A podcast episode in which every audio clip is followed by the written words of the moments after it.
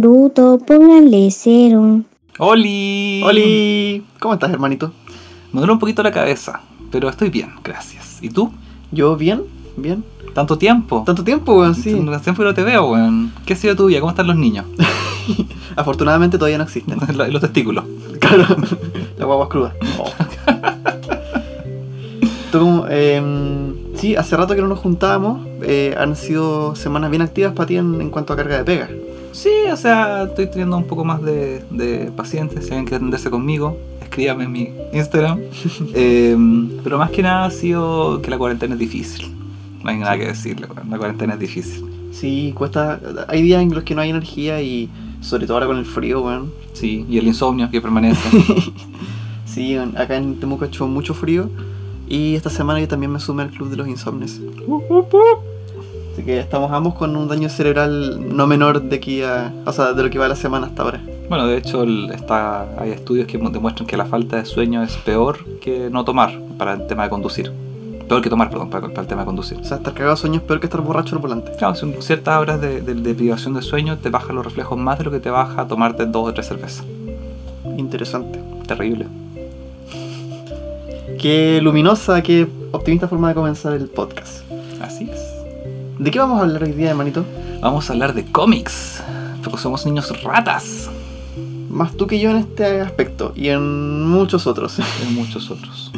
Em, sí, porque en cuanto a lo que es cómics, siento que es un universo que tú manejas más que yo.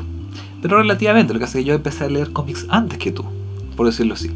Y me he expuesto a, a más tipos de cómics quizás, pero yo creo que actualmente en el mundo moderno eh, es imposible escapar de la discusión de los cómics porque se convirtieron en el símbolo cultural, de, en el símbolo de la cultura pop. Claro. Eh, Con las películas de los Vengadores, vimos al ministro de, de Hacienda, no me acuerdo cuál ministro era, De, de Bolivia. de Bolivia que está explicando el, el- el coronavirus como Thanos. Sí. Así que son, son el símbolo de, de- de muchas cosas de hoy en día. La, la eh, multimedia, ¿cómo se llama esto? La, la industria multimedia más grande del mundo es la industria de los cómics, donde tienes juegos de computador, cómics, eh, cartas, libros, películas, todo. Todo, la música de, la- de las películas también. Es imposible escapar de los cómics hoy en día. Sí, y de hecho es tan grande, la, tan creciente, sobre todo en los últimos años, la presencia del cómic en la, cultu- la cultura popular, que muchos eh, muchas franquicias que existían en otras plataformas han tenido que de a poco migrar hacia allá también, como ir a conquistar ese mundo. Y de hecho trasciende, el- bueno, cuando pensamos en los cómics muchas veces pensamos en los superhéroes, pero se trasciende esa escena también con otros otros productos de, de la del, del- de, la, de, la, de la industria del entretenimiento. Por ejemplo, Walking Dead Claro. inicialmente fue un cómic. Red, una película, también fue un cómic. Hay muchas cosas que no son necesariamente 300, 300 gran ejemplo. eh, muchas películas, muchas series, muchos productos multimedia de hoy en día de entretenimiento que ya no son solamente Batman y Superman. Claro. Qué bruto. Póngale cero. Eh, ¿Te parece si acotamos un poco el tópico del cómic del cual vamos a hablar? Porque eh, hay distintas definiciones según se considere más el cómic como formato o como industria, como elemento de la cultura popular. Eh, aquí tengo un par de definiciones. A ver, Según la RAE, ya. un cómic, primera definición, serie o secuencia de viñetas que cuenta una historia. Segunda definición, libro o revista que contiene cómics. O sea, puede ser el formato con el cual tú cuentas un relato o bien el cómic como Producto. Claro, como objeto. Eh, y estas dos definiciones son también las que, por ejemplo, presenta Wikipedia. Son las dos mismas con distintas palabras. Eh, y efectivamente, pues el cómic como ciertas expresiones artísticas que se puedan considerar cómic han existido a lo largo de toda la historia. pues. O sea, hay tumbas en Egipto que tienen pseudo cómics donde usan, donde mezclan imágenes con jeroglíficos. Está el, el tapiz de Bayeux, que es un lienzo bordado del siglo XI, que mide como 70 metros de largo. ¿Tú lo has visto? Sí. Maldito viajero. No, o sea, no lo he visto en persona, lo vi en cuando estaba buscando sobre cómics para hoy Ah. día. Y mm, que relata los hechos de la conquista de Inglaterra por los normandos y el transcurso de la decisiva batalla de Hastings, que cambiaron el curso de la historia de las naciones francesas e inglesas desde ese momento en adelante. Ragnar Lothbrok. ¿Aparece Ragnar en el tapiz? No tengo idea, pero es la coquita de los normandos un poco va en esa misma línea. po. Claro. Y es heavy porque tiene... Es eso, es una secuencia de imágenes que te cuentan un relato que en este caso está bordado en este lienzo enorme. Es- tenemos esas definiciones primitivas de cómic, también hay mu- mucha sátira inglesa que se hizo durante la guerra contra Napoleón, se utilizó mucho el humor político a través de formatos que son, son similares al cómic, pero creo que estarás de acuerdo conmigo con que hoy día cuando hablemos de cómic nos referimos más al formato del siglo XX en adelante. Sí, de hecho, uno, una definición que yo quería traer acá del cómics como, como definición formal de estudio es la siguiente. ¿Ya? Imágenes y representaciones pictóricas yuxtapuestas en una secuencia intencionada. ¿Ya? ¿Qué se refiere con esto?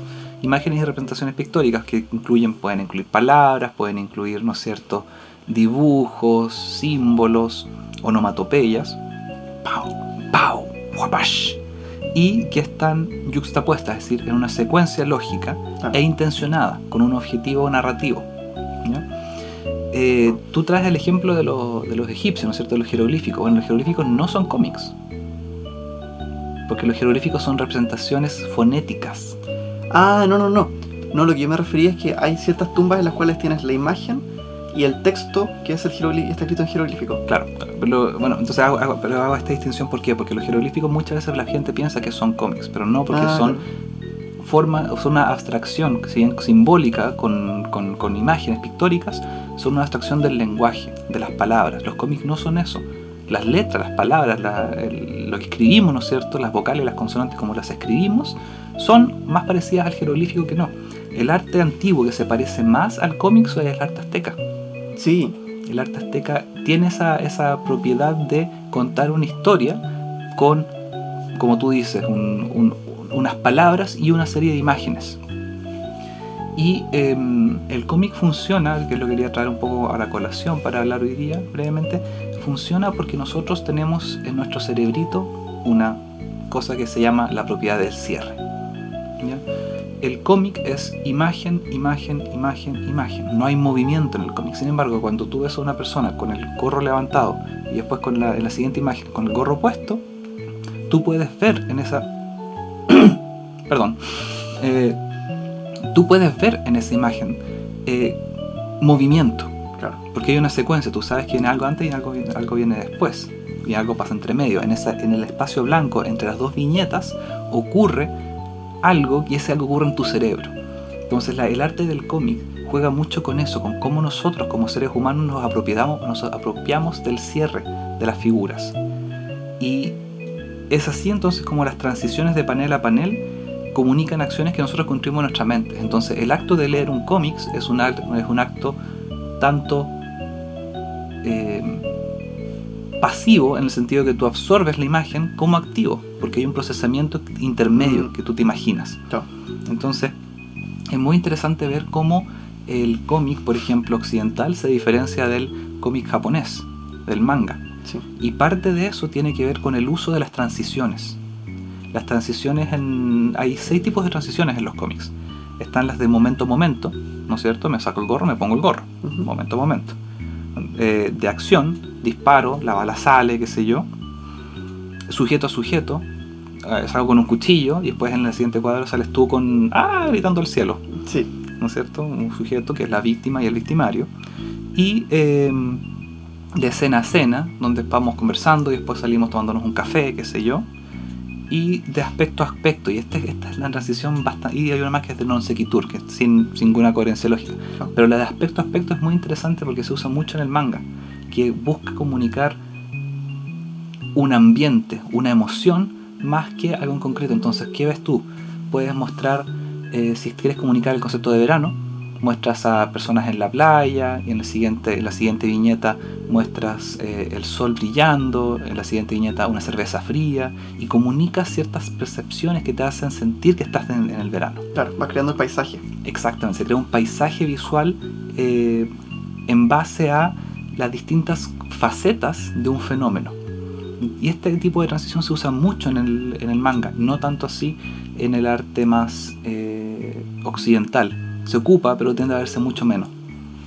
La otra cosa interesante como la distinción entre el manga y el, y el cómic, que sí hay muchas, pero otra que es muy interesante, es en el uso de el tipo de representación. Ya. Hay dos tipos de representaciones en los cómics, voy a simplificar mucho, pero están los cómics que son muy cartoonish, muy de caricatura, Ujú. y los cómics que son más hiperrealistas, ¿no es cierto? La comparación es Snoopy y 300, Claro. o Batman The Dark Knight y Batman de, las- de, la- de los diarios de los 60, ¿cachai? Sí. donde hay una representación que es mucho más, car- mucho más caricaturesca. ¿ya? Cuando tú comunicas algo hiperrealista, tú estás comunicando las propiedades del objeto. ¿ya? El- la, la fuerza del superhéroe cuando lo ves con todos sus músculos, qué sé yo. Cuando tú comunicas, el, cuando tú dibujas o cuando tú muestras algo más caricaturesco, más simplificado, tú comunicas la idea detrás del símbolo. Claro. Entonces, ¿qué ocurre en, el- en el- en- en Japón? No sé si tú has visto alguna vez, o en los animes también se puede ver, cuando cae una gotita, por ejemplo, o las caras se deforman a, a maneras mucho más simplificadas. Estas son formas de comunicar ciertos mensajes y el lenguaje del manga tiene un montón de estas eh, símbolos que son súper abstractos y súper propios de la cultura del manga japonés Claro. Pero- y que, que buscan entonces comunicar muy sencillamente un sentimiento o una emoción, son como una- un atajo, por decirlo así. Claro. Es como esto, mm, el, el Ugu que uno usa en, lo- en el La WhatsApp. carita. Claro que es una carita muy de personaje de anime y que refleja un, un estado, una reacción, una emoción que se explica a través de esa imagen en, este, en esta cultura simbólica del anime. Por eso yo siempre me preguntaba si es que usar Ugu sin ser otaku cuenta o no como apropiación cultural. O sea, yo creo que ser otaku es un poquito de apropiación cultural. Estamos desde ahí. Eh, sí, Cantar K-pop y bailar esa weá, weón. Karaoke japonés, bueno. Eh, un poquito de apropiación cultural, pero ¿qué le importa a Japón? también un poco de mm, industria, o sea, Sí, capitalismo. sí, Pero lo entretenido en el fondo es que, que es interesante cuando pensemos en los cómics, como tú dices, como medio, tienen dentro de sí una intencionalidad muy, muy fuerte. Y son una, una industria, son un lenguaje, un medio que ha construido un corpus, un- un- una forma de comunicar y una forma de representar la realidad muy particular que no, se- que no necesariamente es eh, equiparable a, a otros medios. Lo que tú encuentras en el cómic muchas veces solo lo puedes comunicar en cómics. Hay una película muy linda que se llama La Fuente, no sé si tú lo has visto. no, Eh, mira, es interesante. Pero- Eh, me, debe haber salido recomendada en algo que me suena como que alguien me la mencionó esta semana. Ah, ya, La Fuente es una película de Aronofsky que eh, es famosa porque él la empezó a hacer y que se canceló varias veces porque él escribió el guion y dijo ya picó un cómic. Y en el proceso de hacer el cómic, o poco después publicado, no recuerdo, se le aprobó la película y dice- existen las dos versiones. Y son la misma historia, y de hecho el arte, el- las representaciones visuales de la película son muy interesantes. em, porque en cierta manera tú te puedes imaginar que eso era del cómic. Ahora, ¿qué es lo entretenido de esto? De que en el fondo el tipo no quiso escribirlo como libro, no quiso escribirlo como guion, dijo que la única forma de poder representarlo era o una película o un cómic, nada más. Entonces es muy interesante ver en el fondo cómo este medio que muchas veces durante mucho tiempo se consideró como chabacano, como cutre, como fácil, por decirlo así, como de bajo nivel intelectual, es utilizado hoy en día para comunicar ideas muy complejas. Sí, sí de hecho, eh, todavía nuestra generación habla un poco del cómic con un poco de vergüenza, como que es una forma de arte baja. De hecho, eh, hay, hay autores que ahora son más viejos que ellos mismos se reconocen como parte de una cultura que no es tan elevada como las bellas artes. Siendo que, y esa es una, mm, una idea que está muy, muy asociada con esto de que si el texto tiene apoyo visual es porque el texto es débil o porque lo está leyendo gente que no tiene capacidad de, de leer. Ah, porque es para niños. Claro, los el- niños aprendan a leer con dibujitos. Con, con monitos, Con claro. monitos. Pero es interesante, y de hecho esto conecta un poco con el, ah, no sé si tú lo vas a conversar o no, pero la diferencia entre cómic y novela gráfica. Por favor. No, brevemente, la, la diferencia principal es que una novela gráfica tiene, es más adulta, por decirlo así, y tiene, es más limitada. Cuando hablamos de cómic, sobre todo en el occidente tendemos a hablar de series muy eternas. Ah, claro. Batman, Superman, que son series que están corriendo desde hace 50, 60 años, ¿cachai? Claro, que es como un poco el, el cómic más en abstracto, porque es casi como un- una, una gran marca bajo la cual, bajo cuyo paraguas caen todas estas historias. Pero sí, pero también un tipo de historia particular que son las historias de superhéroes que son serializadas, que Archie, Archie por ejemplo, esta serie eh, también clásica, que hasta el día de hoy sigue corriendo y siguen publicándose con los mismos personajes, con la misma historia, etcétera. Claro. El- el- la novela gráfica tiende a ser más, más concentrada, más concreta, más pequeñita. Claro. La- los tres- 300 es una novela gráfica, La Fuente es una novela gráfica, V de Vendetta. V de Vendetta es una novela gráfica, Watchmen es una novela gráfica, ¿no es cierto? Son Sí. cómics, pero también dentro del cómic pertenecen a otra categoría. Yo en lo personal, y esta es mi opinión personal, es, considero que la, la definición de novela gráfica igual es un poco ciútica. Es un, es un deseo de decirle, somos más serios que un cómic. Este- esto es un libro. Esto es un libro, es una novela gráfica, pero novela Claro. no una historieta. Así que, no sé, yo creo que también hay una especie de arribismo, una especie de, de- de deseo de, de ser considerados más serios cuando Sí. estamos hablando de novela gráfica. Una necesidad de estarse como validando de más. Que igual tiene sentido porque efectivamente la gente lo considera mucho menos. Ahora, Mm. hay muchas historias que son dentro de cómics, dentro del universo de los cómics, que son muy interesantes y esas son algunas de las que vamos a conversar hoy día, supongo. Sí.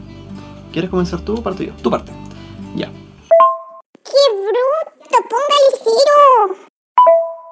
Quiero partir contando justamente de una novela gráfica. A ver. Eh, al momento de pensar de qué hablar hoy día, se me ocurrió que puede haber gente que sabe mucho de cómics escuchando esto, que nos va a estar escrutando cada palabra que digamos, pero también va a haber gente que no sabe de cómics, gente que quizás nunca ha leído un cómic. Entonces quizás esta puede ser una buena puerta de entrada para esa droga. Eh, quiero hablar de una novela gráfica que se llama Superman el Hijo Rojo. Mm, muy buena. The Red Son, que es una historia en un mundo paralelo al canon eh, normal de Superman, donde la nave que trajo a Superman a la Tierra, cuando era un niño alienígena, en vez de caer en Estados Unidos, cae en Ucrania, en los años, años 30, 33 creo que es por ahí. Cae la nave en Ucrania y Superman crece en esta Rusia comunista. Entonces es interesante porque te va planteando el mismo rollo de Super- Superman como héroe americano, pero ahora como héroe soviético. Y cómo la Guerra Fría completa toda la historia de la segunda mitad del siglo XX se configura de forma completamente distinta porque Superman nació a este otro lado de la cortina. Eh, todo el universo de personajes de Superman también se adapta a esta realidad. Aparece, por ejemplo, em, Batman, Batman en lugar de ser un millonario excéntrico que vive en una mansión y qué sé yo, es un, anarqui- un anarquista al cual sus padres se los mataron, se los mató el gobierno ruso porque eran opositores. Entonces este niño crece entre murciélagos, pero ahora no con necesidad de vengar el crimen, sino que de vengar la persecución política de sus padres. Y también está, por ejemplo, Linterna Verde. El, el ejército de Linterna Verde se alía con Estados Unidos, que está siendo liderado por Lex Luthor, para destruir a Superman. Y es súper interesante porque Su- Superman, estando del lado de la Rusia soviética, los hace ganar la guerra. En los años 70, porque esta, esta historia abarca varias décadas de historia. Eh, alrededor de los años 70, los únicos dos países que quedan en el mundo abrazando el capitalismo son Estados Unidos y Chile. Y son así están en la pasta misma, mientras Rusia prospera, no hay crimen, no hay enfermedades, viven en el futuro. Puta, el Estados Unidos y Chile son así, pero caos, hambre, enfermedades. Entonces, es muy interesante todo este planteamiento eh, de qué pasaría si. Y por otra parte, te desliga un poco a Superman de esta propaganda de héroe americano, que también es una de las cosas que lo hace mucho más empalagoso muchas veces, que esto de que es tan gringo en ocasiones, o el, el imaginario que transmite es tan estadounidense, que verlo desde ot- este otro lado te refresca mucho y te abre mucho las posibilidades de, chuta, de encontrarte con una historia completamente nueva a partir de los mismos elementos que ya se habían usado antes. De hecho, cuando Superman empieza, él defiende la justicia, la verdad y la forma americana de vida. Entonces, efectivamente, el- el- el- Superman representa el espíritu americano del capitalismo, Sí, pero también las propiedades del individuo como el superhombre. Claro. Entonces es, es interesante y esa novela es muy muy buena porque demuestra uno de los principios que, que, en que DC ha basado mucho de sus cómics más interesantes, es el principio de What If, ¿qué pasaría si? Y uno de, de los primeros que es más interesante es El Clavo, ¿lo leíste? ¿el clavo? El Clavo. No. no recuerdo muy bien de qué se trata, pero está basado en la idea de un poema en donde que dice, por un clavo eh, se soltó la herradura al caballo, por haberse soltado la herradura del caballo, el mensajero eh, llegó tarde, por haber el mensajero llegado tarde, las órdenes no llegaron al rey, por la orden de no haber llegado al rey, murió, perdió, perdió esta batalla, y por haber perdido esta batalla perdieron la guerra y murió el rey. Entonces, habla de la idea de cómo un pequeño cambio, una pequeña detalle, afecta todo lo otro con un efecto de mariposa, ¿no es cierto? Claro. Entonces es muy muy choro porque esto es un poco de lo mismo, jugar con cambiar una sola variable y ver cómo esa variable afecta a todo. Sí. Hay una película animada también de DC donde Superman es, es, eh, mexicano. ¿En serio? Superman en vez de ser eh, adapta- adoptado por eh, los Kent en Rural America, es adoptado por inmigrantes mexicanos. Lo Mm. encuentran inmigrantes mexicanos, entonces se lo lleva, entonces Juan vive como, como inmigrante mexicano, tiene barbita y toda la weá. Y es muy chistoso porque en el fondo, al final del día te muestra cómo, de nuevo, cómo son las relaciones basadas con los temas políticos y geopolíticos que están ocurriendo en el mundo real. Sí. Y encuentro interesante que justamente las mismas editoriales de cómics, que son las que fueron el vehículo por el cual mucha de esta propaganda circuló en un tiempo donde la, donde la Guerra Fría estaba metiendo mucho más las, las manos, donde la, la propaganda era mucho más dura. eh, es interesante ver cómo también ellos mismos se plantean esto en- bajo otras perspectivas. Por ejemplo, algo que me gusta del, del Red Son es que no es completamente abanderado por ninguno de los dos lados. Un cómic hecho en Estados Unidos te- está diciendo que bajo condiciones diferentes Rusia podría haber ganado la Guerra Fría. Ya darle esa concesión a Rusia viniendo de Estados Unidos es harto decir. Y, y te muestra las... Me, me gusta el, el enfoque que le da Mark Millar, que es el, el escritor de este cómic, porque te muestra las falencias de ambos lados igual. No, te los plantea como justos competidores, pero con el, con el beneficio de la duda para ambos. No, no, no te, no, te, no te viene a evangelizar con una mirada pro-americanista o pro-Rusia. No, sin duda, eh, Superman Red Son, el hijo rojo, es un muy buen cómic para empezar. Para quienes no le guste, para quien no le guste Superman, por ejemplo, a mí yo creo Mm. que Superman es un superhéroe súper interesante, a pesar de que mucha gente lo tiene, como tú dices, muy empalagoso. ¿Por qué? Porque Superman representa que eh, ganar siempre. Superman Sí. tiene el, ¿cuáles son los poderes de Superman? Infinitos. O sea, el- Superman representa la capacidad, el, el arquetipo de siempre tener la respuesta correcta y actuar correctamente. Entonces es muy interesante qué pasa si tienes este arquetipo y lo aplicas a eh, contextos que son más, no de blanco y negro, sino de, de- con más sutileza. Claro. Y presentas entonces no... Superman no representa la capacidad de superación que muchas historias tienen, muchas, muchos superhéroes tienen esta idea de su- superar las dificultades o su beat the odds, ¿no es cierto? Sí. Vencer las probabilidades. Superman no tiene eso, Superman no tiene problemas, Superman siempre va a hacer las cosas bien porque él es perfecto. Mm. Entonces es re interesante ver cómo cuando la respuesta correcta es tan difícil de conseguir, se presentan dilemas para el personaje. Entonces es un muy buen cómic. Y, No, lo, podría- no lo podría haber dicho mejor. bien. y conecta un poco con, o sea, hablar un poco de esto, tú dijiste una palabra muy clave que es canon. ¿no es cierto? Y este es, mi- este es el tema que yo quería traer a mesa. Es el tema de la continuidad y los superhéroes. Ya. ¿ya? Uno de los aspectos más complejos eh, e importantes de entender es este concepto de continuidad. ¿ya?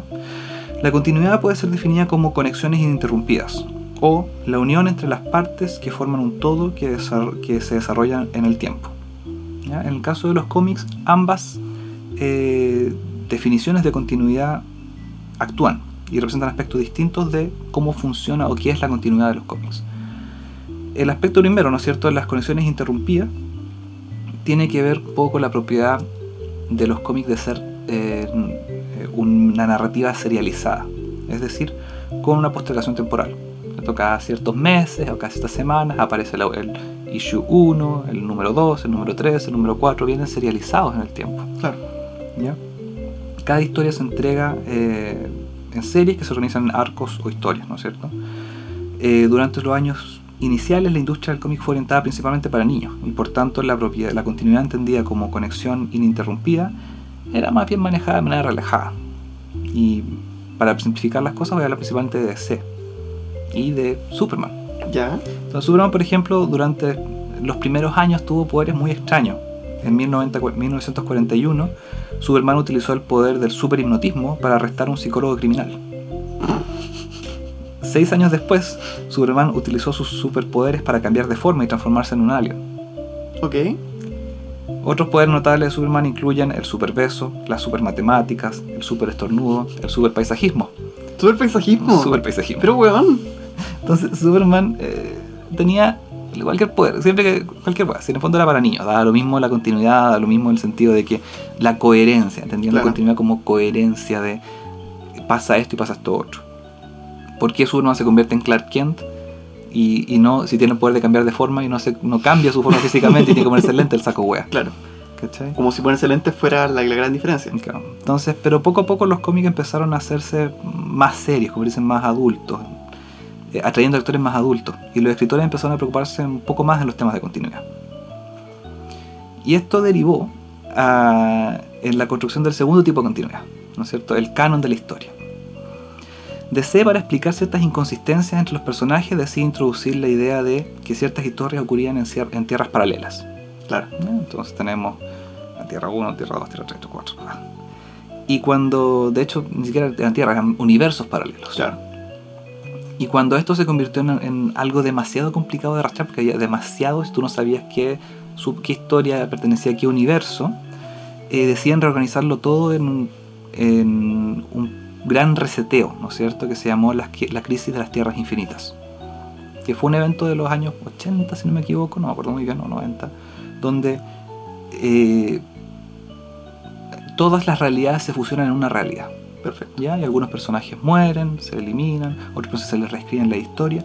Y aquí es donde eh, Superman, por ejemplo, pierde sus poderes más ridículos y recibe un origen eh, nuevo, del último hijo de Krypton. Antes de eso, Superman tenía primos, tenía. Llegaba un montón, tenía Krypto, el perro, ¿cachai? Había un que era un perro kryptoniano. Entonces, durante el superhéroe de la. el Superman de la era dorada, por decirlo así, de, la- de los tiempos clásicos de los cómics, era puta, esta cuestión completamente desorganizada que tenía todos los poderes y había como, como 50 kryptonianos dando vueltas por el mundo, ¿cachai? Entonces, estos buenos dicen, no, el único kryptoniano va a ser Superman. Y eh, Se van a un Dragon Ball Z. se van- resetean la historia, completamente resetean toda la historia. No digo por. por Ah, el- por Goku. Claro, el, el Saiyajin que escapa del planeta. Exactamente. Y son interesantes, entonces esta crisis es interesante y ha habido múltiples. Las crisis son historias en donde el peligro del multiverso, como se le dice en, en- en DC, se ve amenazado, creo que también se le dice en Marvel así, se ve amenazado por eh, algún evento particular y su resolución trae consecuencias que se sienten en toda la realidad. Todas las realidades se ven afectadas cuando ocurre una amenaza de crisis. Ya. Luego de la crisis en Infinitas Tierras ocurren otras crisis más pequeñas. Eh, y el siguiente reseteo importante ocurre con eh, Flashpoint, Ok. que conlleva la inclusión del universo de Watchmen a las historias de DC. Ya, Hay un montón, es una historia, es que lo que está ocurriendo empezó hace como 2-3 años, si no me equivoco. Y eh, en el fondo son eventos editoriales que tienen dos objetivos. Un objetivo es ordenar las incoherencias que se han ido acumulando poco a poco con los años y años y años de historias, ¿no es cierto? Y también generar el, el hype, el generar este entusiasmo por "Ah, van a cambiar las cosas, vendamos Claro. más cómics. Eh, vale la pena decir que Marvel también tiene sus relaciones con realidades paralelas. El, el universo cinemático es un universo particular del universo Marvel Sí, el 614, creo que no, ese es el normal, no me acuerdo cuál es. Y eh, hace poco tuvo su primer reseteo de continuidad, que fue similar al de DC. Fue una, una- como una gran crisis, donde se reseteó todo por primera vez. Marvel, eh, DC Marvel nunca había reseteado su universo antes. DC lo ha hecho como dos o tres veces. Sí. Y esta metacontinuidad que poseen los cómics de superhéroes es extremadamente interesante porque representa un esfuerzo creativo gigante para encontrar sentido en cosas que muchas veces no lo tienen en un, en un momento inicial.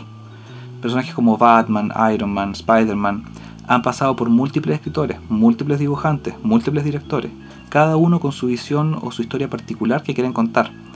Y encontrarle sentido compartido a estas estrategias, es un, a estas historias, es un esfuerzo gigante. Mm. Entonces, y adicionalmente se ven afectados por eventos reales. Por ejemplo, cuando Iron Man es eh, pierde su. es atacado, ¿no es cierto? Cuando Tony Stark es atacado y se convierte en Iron Man, inicialmente fue atacado por Wong Shu, el líder comunista de Vietnam. Ah, sí, pues. Pero, actual, pero fuentes actuales dicen en, los- en- en la Wikipedia de, de superhéroes, fuentes actuales dicen que esto ocurrió en, en Afganistán en realidad, Sí, como en la película. como en la película. Me pregunto por qué. Mm. es, es divertido porque la, la, la metacontinuidad, por decirlo así, el canon de los superhéroes va cambiando en base a tratar de encontrarle sentido a las distintas visiones de los, de los distintos escritores y distintas personas involucradas en la creación de un superhéroe. Porque Stan Lee, que, que- que cuando crea a Spider-Man, lo crea inicialmente, pero después muchas otras personas les van agregando más elementos, más elementos, más elementos, y algunos elementos son muy ricos y otros pierden, pierden importancia. Claro. Y en cierta manera esto a mí me recuerda a lo que conversamos hace algunos capítulos. El kayfabe de la lucha libre. Totalmente. Para recordar el concepto de kayfabe es la idea de que en la lucha libre los eventos que ocurren en el programa son presentados como reales. Y para mí es como la continuidad y el canon de la lucha libre. Entonces es súper interesante ver cómo se mezclan aspectos de la vida real, ¿no es cierto?, con eh, contingencias de los cómics, con eh, propiedades emergentes de los cómics, y todo esto se agrupa en un sentido muy profundo. Genera, eh, como te digo, historias genera la necesidad creativa de encontrarle sentido después de que las cosas ocurren. Y, y además te, te da una doble oportunidad, porque también lo- lo- las instancias en las cuales tú rompes el canon tienen esta sensación de que es algo especial, es un acontecimiento, como los, epi- los episodios de Halloween de Los Simpsons, Claro. que no son parte del canon de la historia, y por lo mismo, por ser estos estados excepcionales dentro de la temporada, adquieren otra relevancia. O en la lucha libre, ciertas, ciertos hitos que se han dado que han roto con la historia y que hacen que esa pelea que pasó en ese evento sea especial por eso. Exacto. Y al final lo que hace para mí muy interesante también el tema de la continuidad en los cómics es que es una propiedad que no tú no ves en otras en muy, tú ves en muy pocas otras disciplinas Sí. yo la veo en la lucha libre pero no la veo así en las series de televisión Mm, ejemplo cuando cambian cuando el príncipe del rap cuando cambian a la tía a la tía tía, ¿cómo se llama la a la mamá del a la esposa de Phil Banks a la, a la Ujú. tía tía Banks no cómo se llama en un- de una temporada a otra la cambian y es otra actriz y nadie dice nada Claro. En un cómic habría sido una precuela, una, una, una escena de créditos posteriores. ¿Por qué cambió esta persona? ¿cachai? Es muy Claro. divertido como cuando cambian un actor en una serie muchas veces ni se conversa. Mm, O cuando sale un personaje, no, que tal cosa y punto. En los cómics no, en los cómics es todo un evento tratar de explicar por qué estas cosas van cambiando y cómo se van relacionando. Entonces es súper interesante ver, eh, ver cómo ocurre esta resignificación de, de los eventos y una búsqueda de sentido profundo. Y cuando tú te pones el desafío creativo de buscarle sentido a las cosas, ocurren ocurren cosas muy bonitas. Por eso eh, en psicología se usa mucho el tema de los test proyectivos, porque cuando tú haces una, una proyección, cuando tú estás viendo algo y estás que es abstracto y tú le estás dando un sentido, estás hablando de ti, de tus propias cualidades. Entonces cuando estos creativos, estos directores, estos escritores toman ciertas cosas y meten elementos nuevos, te obligan a ti a mirar la obra de una manera distinta y también se obligan a ellos a integrar partes de aspectos que estaban separados. Claro. De hecho, yo creo que son las cosas más lindas del cómic. De cómo un mismo personaje, en la mano de un distinto dibujante o escritor, se ven diferente, actúan diferente, la historia adquiere un giro u otro. O sea, hay un, hay un Batman que me encanta por lo malo que es, que es Batman versus Man Bat, Ujú. que es un mutante que se convierte en murciélago. Y es tan malo. Los dibujos son, son feos, la historia. Bueno, Batman sonríe. En un momento Man-Bat lo salva y Batman va a cagar la risa y decirle, ajá, muchas gracias por salvarme. Y bueno, ¿cuándo haría Batman eso? Sí. tanto para ese lado como para el lado cuando se hace muy bien, cuando un, un autor logra llevar al personaje a un horizonte que tú no te habrías imaginado, que es genial, esa weá creo que en pocas artes se da de forma tan bella como en el cómic, porque se da en una forma muy profunda. No es solamente que se vea distinto, es que todo, todo, todo lo que tú ves adquiere otro sabor. Muy bien. ¿Me apruebas? Apruebo. Ya. Eh, ¿Me toca a mí? Sí, po. Espera que me voy a poner polerón porque me dio frío.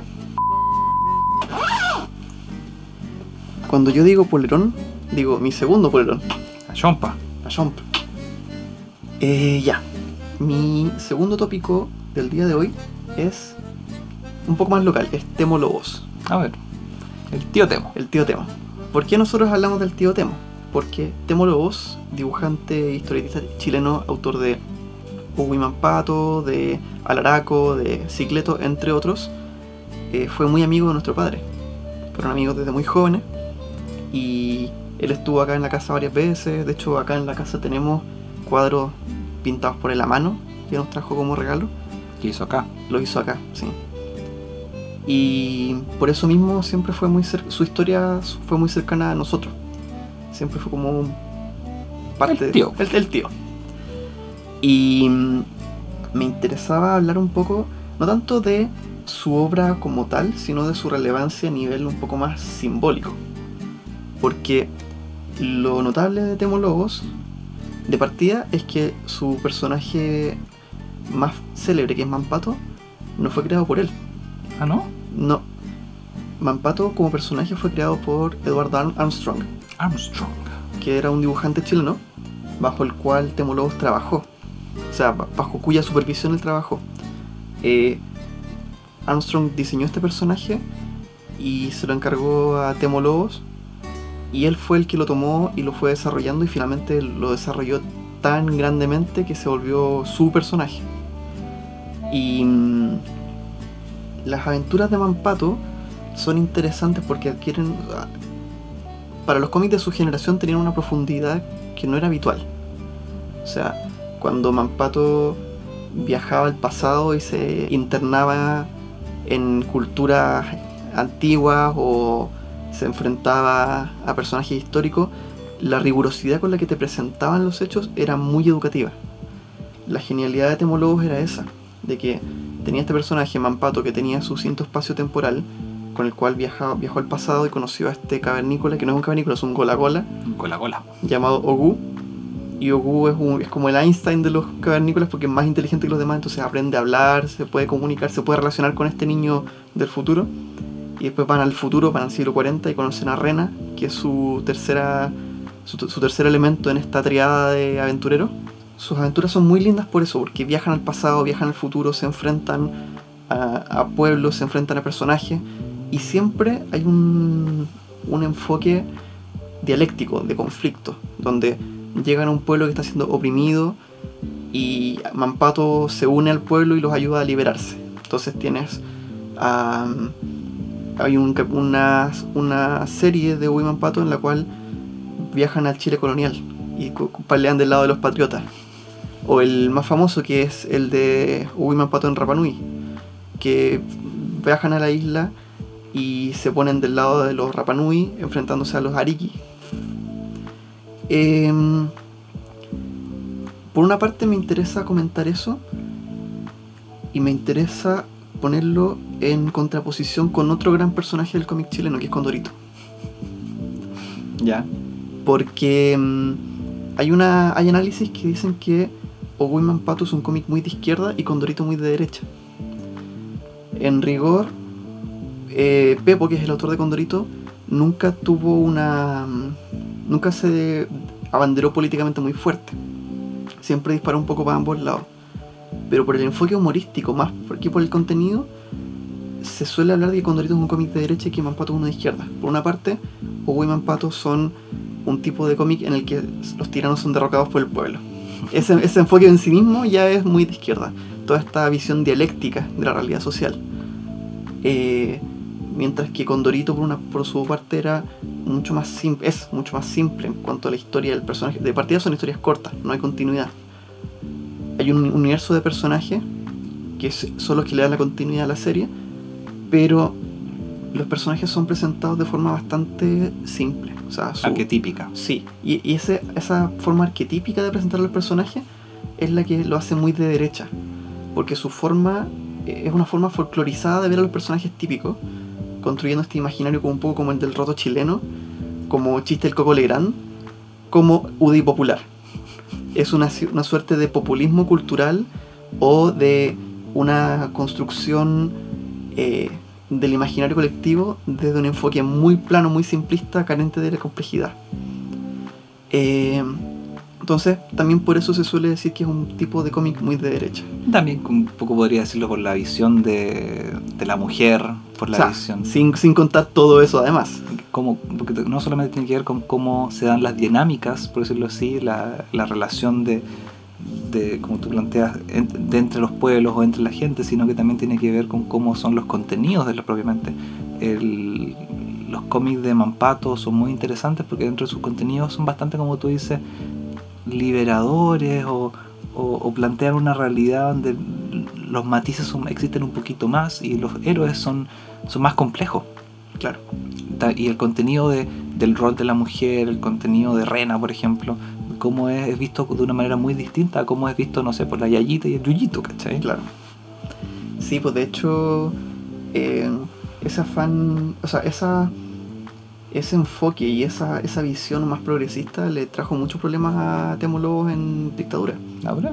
O sea, no, no digamos que tuvo que irse exiliado ni, de- ni preso, pero sí su, su pega bajó, su trabajo fue menos promovido. Eh, bueno, y él mismo después se, se ha reconocido abiertamente de izquierda muchas veces. Y de hecho lo que pasa con Condorito es algo que también pasa con otro, otro, otra construcción, otro imaginario, que también es muy, muy de derecha, que es el Chavo del Ocho. ¿En serio? Esta, esta visión idealizadora de la pobreza tiende a ser muy de derecha, muy de romantizar la carencia, de ver la virtud a través de eso, como un poco de culpa católica también. Eh, y con Condorito también pasa eso, que los personajes populares, el borracho, el flojo, son construcciones muy unidimensionales de los personajes y muchas veces basándose en la carencia, en esta romantización o esta satirización de la carencia. Entonces, como para hacerse una idea también de por qué se ve de esa forma, el paralelo con el Chavo del 8 nos ayuda un poco a, acercar los, conceptos. Eh, pero eso quería contar sobre eh, Temo Lobos y una, última cosa antes de, cerrar, que Temo Lobos fue muy amigo de nuestro padre el, el año 2006. Nosotros fuimos a. Yo fui a Santiago al médico con mi papá y aprovechamos de ir a verlo con Con a su casa. Y estuvimos en su estudio y vimos los regalos de los fans. Y él es un. como si fuese siempre un 7 con nosotros, fue bueno. Y pasaron después los años, mi, mi papá siguió yendo a Santiago o por pega, o porque tenía que ir al médico, o por, por cualquier cosa. Y siempre decía, ya, puta, voy a ir a ver al Temo, voy a ir a ver al Temo. Y siempre lo chuteaba porque o no alcanzaba o no, o no podía, no. Y, o se lo olvidaba, qué sé yo. Se lo chuteó, lo chuteó, lo chuteó. Y finalmente, cuando una vez fue a Santiago a X cosa, llamó al tío Temo y le dijo, ya te voy a ver, te voy a ver tal día. Ah, perfecto. El día antes de que fuera con Con a verlo, me llamó, mi papá a mí. Y me dijo, no voy a poder ir a ver a Concon. ¿Por qué? El Temo se murió. Cuático. Y no alcanzó a verlo porque lo chuteó tanto que finalmente cuando sí iba a ir, ya era demasiado tarde. Algo ibas a decir tú. No, iba a seguir hablando de este lobo y de lo que quiero ahora lo que voy a rescatar con esto es decir eh, Carpe diem, aprovecha el día. Seize the day. No te dejes pasar porque la vida se te pasa. Aunque estés en cuarentena. So- sobre todo en cuarentena. Sobre todo en cuarentena. Pero no lo que quería decir que también una cosa que tiene Mampato y, y la obra de Temo que es muy linda es que me recuerda un poco la onda de Pokémon. Mm, ¿En qué sentido? En el sentido de un personaje joven que explora el mundo, que, que es se entrega al mundo y a las dificultades del mundo de una manera abierta. El- la gran gracia de Mampato es que él es muy valiente sí. y que él se enfrenta a las cosas, es muy idealista y él, bueno, la onda japonesa de, de, de Pokémon es voy a ser el mejor y, y qué sé yo, y la weá, y voy a conquistarlos a todos y voy a ser el mejor maestro Pokémon. Mampato es un poquito más humilde en ese sentido. Mm. Mampato es más de la onda de quiero explorar, quiero conocer, pero se entrega a la aventura. Y cuando uno es niño, yo creo que uno que más, por lo menos lo he conversado con hartos amigos, esta idea de explorar nuevos mundos, de, de navegar nuevos espacios es muy enriquecedora. Sí. Y es, es la razón por la cual Pokémon y la razón por la que encuentro la- los cómics de, de Mampato son tan universales, porque te hablan de este deseo de descubrir, este deseo de explorar. Entonces para mí la obra de, de- del Temo, especialmente con su cómic insignia, ¿no es cierto?, que es Mampato Yogu, no solamente te está hablando, y eso lo quiero decir para la gente de derecha que está escuchando esta mierda, que deben ser dos,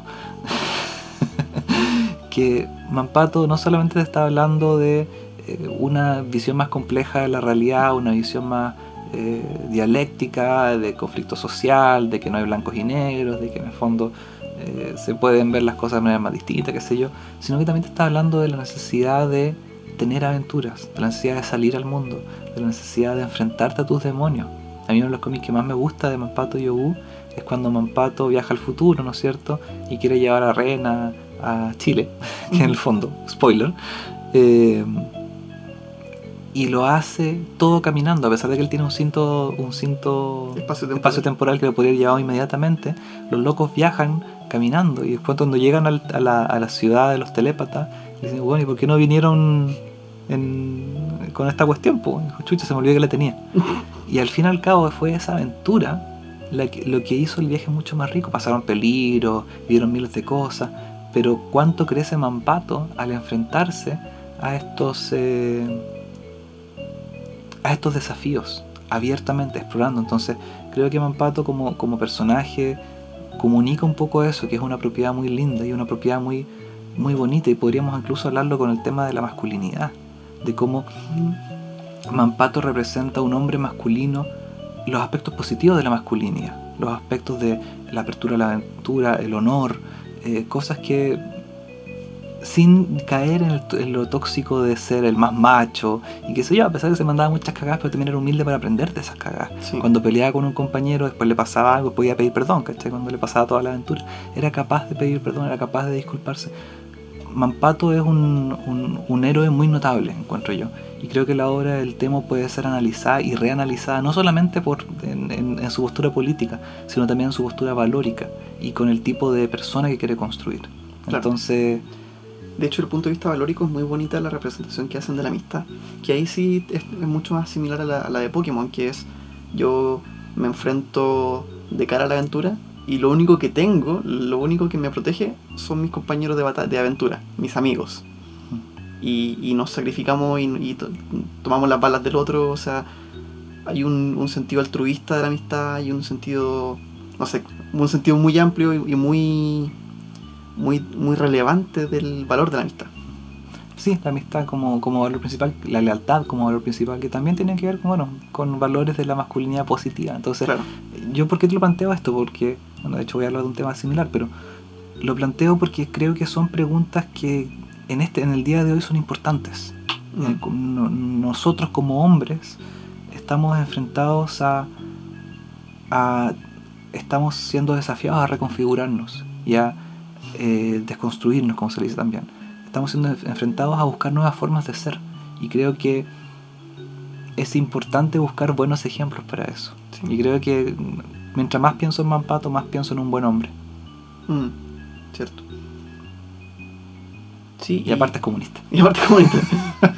no, y también es cierto que se- eh, es deseable que, claro, que esos mismos valores positivos. No sé, que no, no, no voy a ir en esa bola. A ver, dale, vos dale, papi. Ya quizás después la corte. Que no sé si la- no sé si me voy a expresar con las palabras correctas o si voy a formular bien mi idea. Pero es, pe- es- es bonito pensar que esos elementos positivos que nosotros tuvimos también ojalá puedan ahora plantearse con rostros femeninos, por ejemplo. Que del mismo modo que a nosotros, niños, hombres, se nos dijo sal a la aventura, que también se le diga eso a las mujeres. Sí, po. Que algo que no pasa. Sí, po.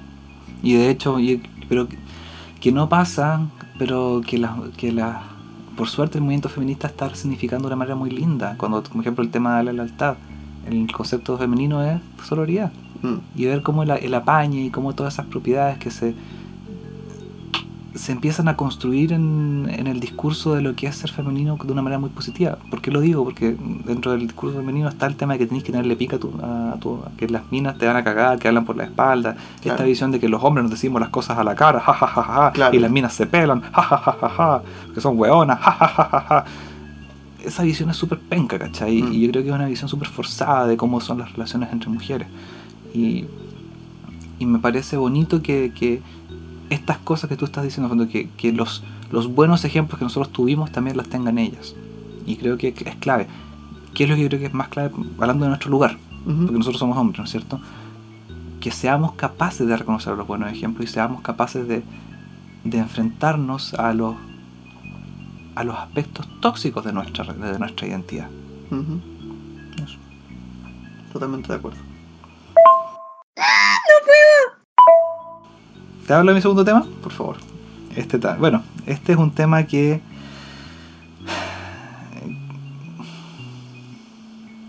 Puta que largo. No, este es un tema que. del que quiero conversar, pero del que me quiero acercar con harta, harta humildad. En ¿Ya? el sentido de que eh, estoy aprendiendo de él y creo que es uno de los, de los desafíos que tenemos nosotros en, en nuestra sociedad. Y quiero hablarlo con dos memes. El primer meme es la iniciativa Hawkeye. ¿Lo cachai? No. La iniciativa Hawkeye, eh, empecemos el contexto. Hawkeye, el, ¿cachai? Hawkeye, ojo de águila. El de eh, Avengers. Es, los Vengadores, es la versión cutre de Robin Hood, ¿no es cierto? Sí. De Marvel. Es un vengador cuyo poder, que se viste de morado, ¿no es cierto? Y cuyo poder es que es ciego con arco y flecha. Sí. Eh, Y también, también es un icono del feminismo en Tumblr. ¿Qué cosa? Del feminismo en Tumblr. ¿En serio? ¿sí? ¿Por qué? La iniciativa Hawkeye empieza con un post de Noel Stevenson el 2 de diciembre del 2012, que escribe lo siguiente. ¿Cómo mejorar la pose de mujer fuerte en los cómics de superhéroes? Reemplaza el personaje de Hawkeye, eh, re- reemplaza el personaje con Hawkeye haciendo la misma pose. ¿Tú has visto cómo se paran las mujeres en los cómics? Con el culo para atrás y con el brazo para acá y con el escote para acá. Entonces, ¿qué pasa si tú vas a ese mismo personaje o esa misma posición física y se la pones a un hombre que es Hawkeye? Ya. Quedan una weá súper bizarra. po, Sí, weón. Entonces, eh, artistas amateurs y no tan amateurs empezaron a tomar esta, esta idea y tomaron eh, imágenes de cómics publicados y reemplazaron al personaje femenino con Hawkeye. A veces emularon también su ropa, entonces el el chiste típico, como es la armadura de un hombre medieval, ¿no es cierto? Es flat y tiene abdominales y se cubre todo el cuerpo y es completamente perfecta para los ataques de espadas. ¿Cómo es la armadura de una mujer medieval? Puta, un bikini de metal, pues, Sí. mostrando toda la weá, qué weá más inútil, ¿cómo te Claro. protege? Claro, porque en el fondo bajo esta, este imaginario el rol del hombre es ser fuerte y de la mujer es ser rica. Claro. Y de hecho, si tú ves cómo se paran cuando cualquier persona que oiga agarra un cómic de superhéroes y ve cómo se paran las mujeres, es de una manera ridícula. Es como están siempre medias encorvadas con el culo para atrás y con las tetas para adelante, Sí. como para exaltar la figura. Y tú decís, si tú pones a un hombre en esa posición es como la más incómoda de la vida. Sí. Entonces, y para una mujer también, pero es muy chistoso verlo físicamente, porque no te lo imaginas. Claro. Entonces, es muy interesante ver cómo el resultado de este, de este ejercicio es un montón de caderas quebradas, culos innecesarios y pechos masculinos.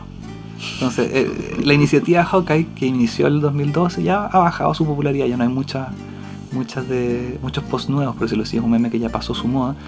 Igual deja una discusión presente y hoy en día, si, por ejemplo, el cómic que me regalaste tú, si yo lo veo, eh, hace para mi cumpleaños, tiene muchas menos posiciones de, de, de la mina con el culo para atrás y qué sé yo, porque la crítica fue válida y Claro. llevó a harta gente a resignificarse.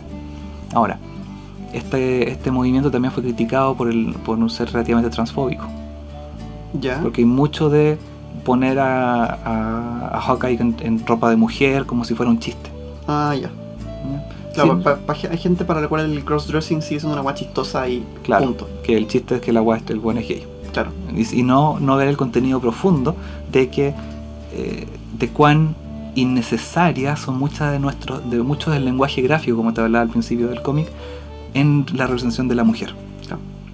y el segundo meme o la segunda eh, digámosle meme se llama mujeres en el refrigerador ¿Ya? ¿no cachai? No, bueno. Este es más cuático Women's in refrigerators es una página creada por Gail Simon, que es escritora de cómics. De hecho, fue quien escribió parte de la historia de la serie Birds of Prey o Aves de Caza, que estrenó su película hace poco, la de Harley Quinn. ¿Ya? Sí. Esa película está basada en Birds of Prey. Y la saga Birds of Prey, que es un equipo de superhéroes y supervillanos que son todas mujeres, superheroínas y supervillanas, ¿cómo que será? Eh, ella lo escribe. Bueno, en el sitio, Gail hace un listado de todas las superheroínas que han sido heridas, violadas, asesinadas y cuyos poderes les han sido quitados, con el objetivo de avanzar el desarrollo de un eh, superhéroe hombre. ¿Ya? Se llama así, o el nombre viene de Women's Refrigerator, del cómic de eh, Linterna Verde número 54 de 1994, donde el héroe llega a la donde el héroe, Linterna Verde, llega a la casa y encuentra una nota del villano Major Force que dice, abre el refrigerador. Y el weón abre la refrigeradora y encuentra a su novia muerta, cortada en pedacitos, metida ahí. Entonces es como, ya, pero la weá, pues, es como, esa es la representación de las mujeres. ¿Cuál es el, cuál es el rol de la mujer? Ser asesinada y metida en un refrigerador. Concha tu madre, weón. Entonces, uno de los subtemas, eh, y esto es, es cuático porque uno puede decir, bueno, hay hartos superhéroes hombres también que han perdido sus poderes o que han sido muertos, la muerte de Superman, esto no solo le pasa a las mujeres, o a le pasa a los hombres.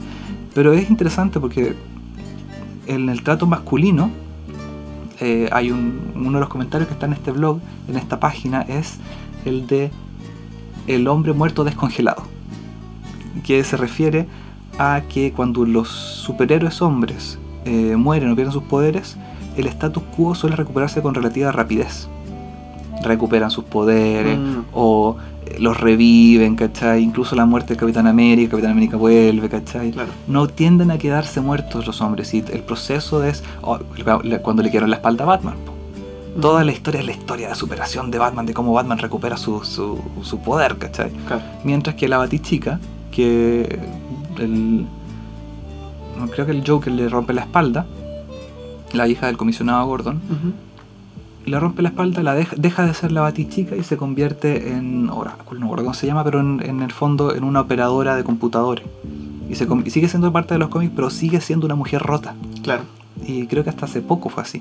Entonces es, inter- es muy cuático ver cómo para los hombres el, el- el ser muertos, el ser eh, heridos, el ser que se les quiten los poderes suele ser un recurso que después es utilizado para que ellos sigan siendo más fuertes. Claro. Mientras que cuando una mujer es asesinada o es eh, sufre algún, algún problema, ¿no es cierto?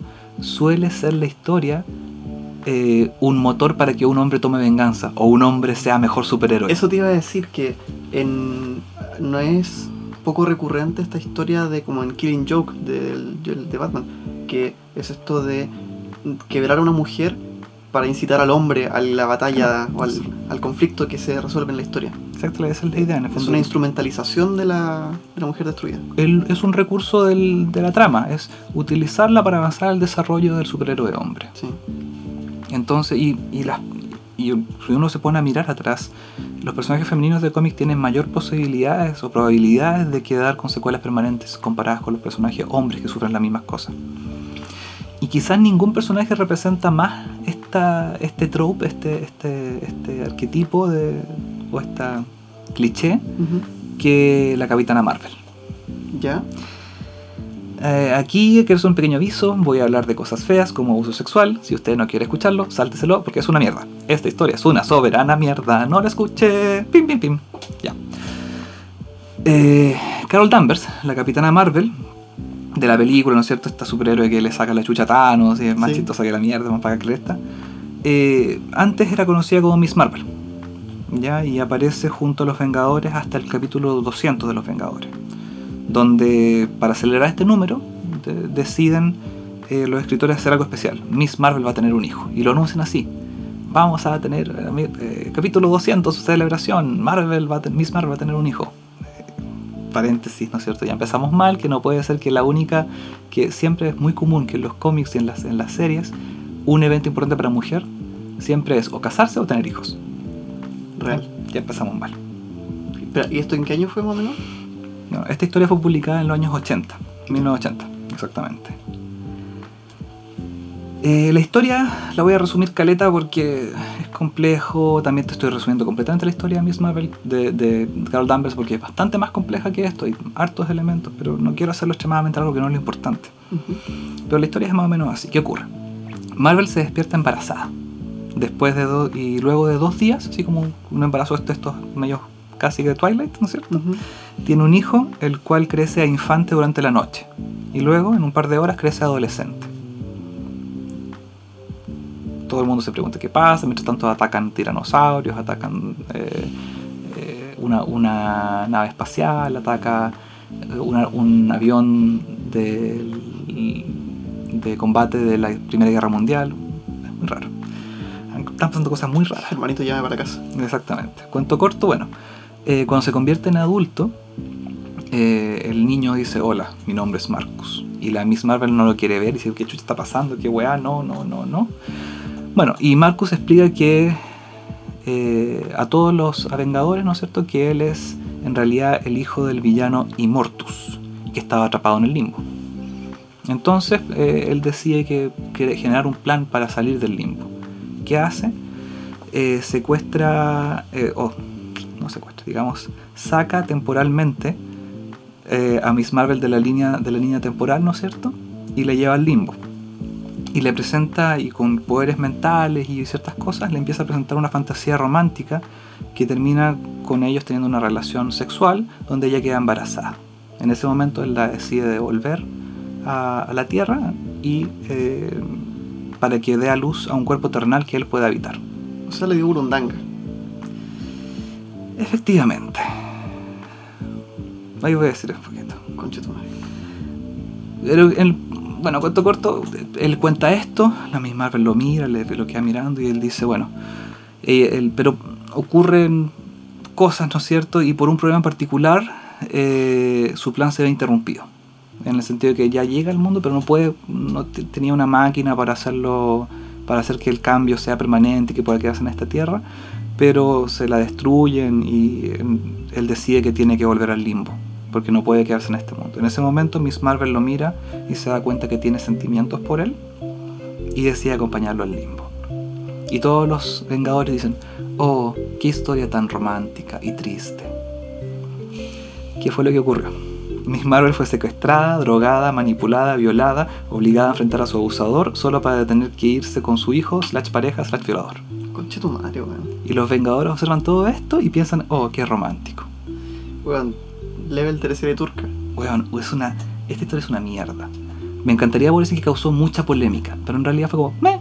Hubo gente que habló de ello, hubo noti- no- notas importantes sobre la representación de las mujeres. Una, una nota importante fue que se escribió la violación de Miss Marvel, para dar cuenta de esto, que fue escrita por una periodista famosa. Y si bien hubo polémica, eh, no hubo una, una turba enardecida, ¿no es cierto?, diciendo, qué chucha, no me están haciendo leer, por Dios santo. Eh, pero sí hubo lo suficiente como para que se hubiera una revisión al canon. Un año después de Los Vengadores, ¿no es cierto? El tipo que, que, que toma, que, que creó, que escribió principalmente a Miss Marvel eh, en, su, en su saga individual antes de que se uniera a Los Vengadores, eh, la re- retoma y la rescata en esta historia. Años después, ¿no es cierto? Los, eh, Miss Marvel se encuentra con los nuevos, de nuevo con los Vengadores, que la encuentran sin poderes. Dicen, "Oye, ¿tú desde cuándo estás en la Tierra?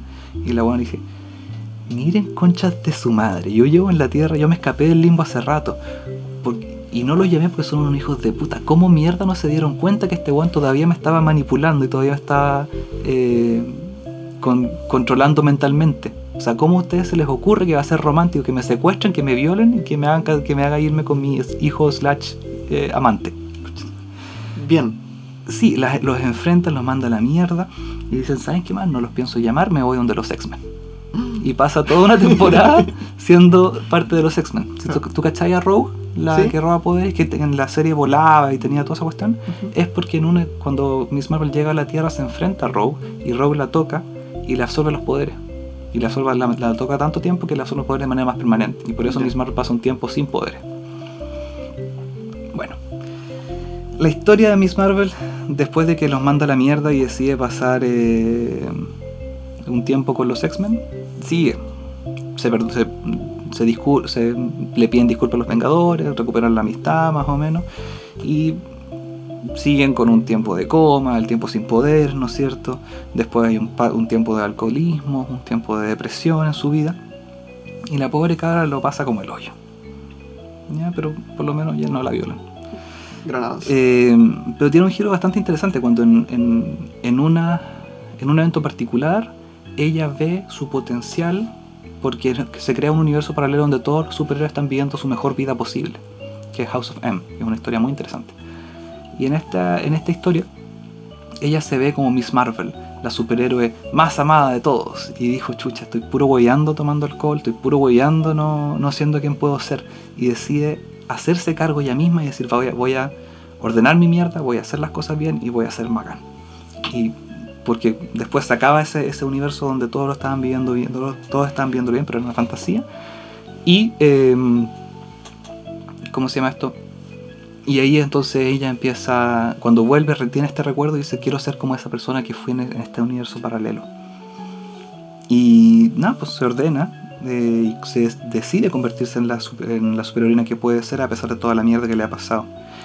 Y es así como pasa el tiempo siendo Miss Marvel y después se convierte en la Capitana Marvel. Absorbe el título de, ya no Miss Marvel, sino Captain Marvel, Claro. que es eh, uno de los superhéroes que tiene el nombre de la empresa. Entonces es muy chora la historia de Carol Danvers porque eh, como personaje, por eso el personaje es tan potente cuando tú lo ves, o tan, tan, es tan activamente feminista la película. Sí. Porque el personaje fue tratado como la mierda mucho tiempo y fue no- normalizaron un montón de cosas, entre ellas la violación y el abuso sexual.